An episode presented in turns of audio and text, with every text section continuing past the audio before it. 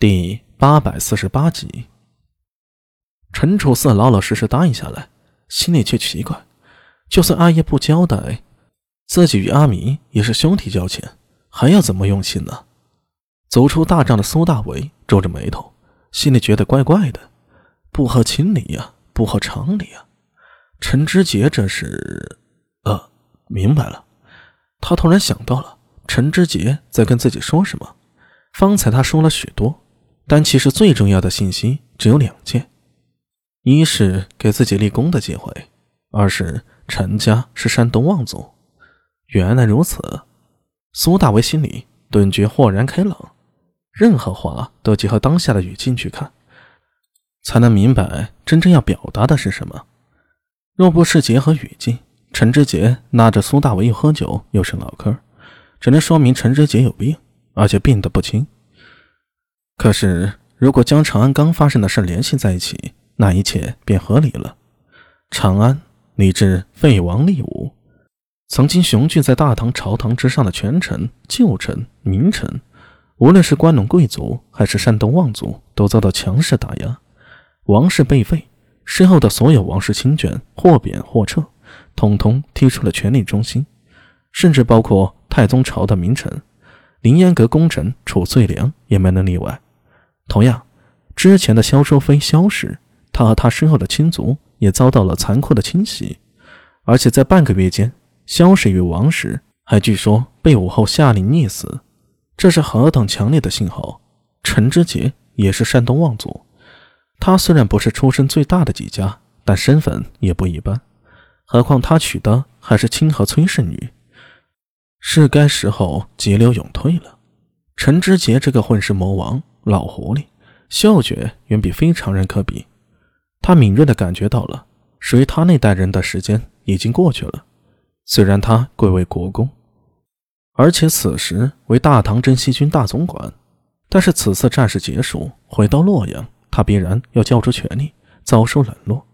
正如当年的李靖，陈知节聪明在于，不等真的到那一步，便开始为后路谋划，请苏大为喝酒。看似毫不相关的谈天，其意义正在于此。苏大为被新晋皇后武媚娘一地失之，妥妥的武后心腹。在可见的很长一段时间里，他都将是大唐权力核心中的一员。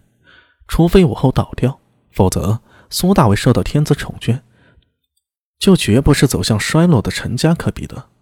老陈看起来混不吝的，这心里啊可谓门儿清。可惜这事儿还不能明着说，容易被人抓住把柄，所以陈老伯只是装疯卖傻，暗点出了关窍。好在陈楚四一直与苏大伟的关系处得不错，这一路上陈知节也在暗中观察苏大伟，比较了解苏大伟的为人，所以此时做到这一步，他认为火候刚好，剩下的就是帮助苏大伟立下足够大的功勋，收一笔人情，还有王文度那边。自己也不能仗着自己是大总管就摆架子，还得放低姿态与之结交。苏大为长呼了一口气，伸手捏了捏眉心，喃喃自语道：“哎，这人心呐，太多算计了，活的也太累了呀。”阿米，前方看到苏庆杰招了招手：“怎么才出来呀？过来一下。”苏大为忙大步走了过去。苏庆杰是站在一处大帐边，苏大为抬头看了一眼，认出是苏定方的大帐。随着苏庆杰掀开帘帐，看到苏定方身边围着数名将领，正对着一张挂起的地图，大家在频繁的讨论着。一面就感觉到一股热浪，还有嗡嗡的嘈杂之声。见过苏将军，苏大为行礼道。苏定方扫了他一眼，略微点头。阿米来了。过来吧，你来看一下这张地图。地图是唐军作战之用，包括金山南北大片的草原。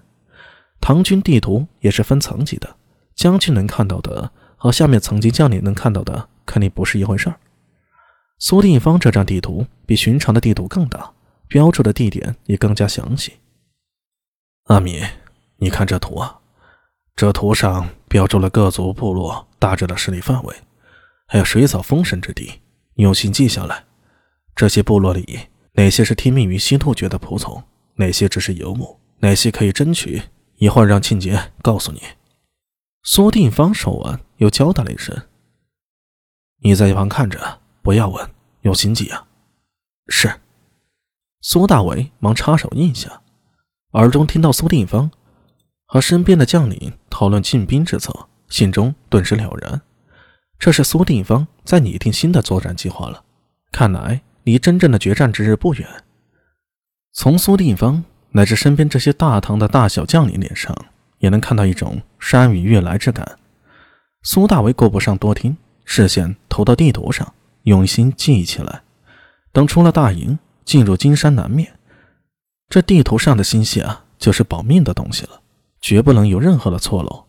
小半个时辰之后，苏大为从苏定方的军帐中走出，苏庆杰跟在他身侧说道：“赤号营的人呢，咱们随便选，先不急，我带你去骑兵营看看。”这次咱们出去都需要骑兵配合，你可以挑一些人手一起行动。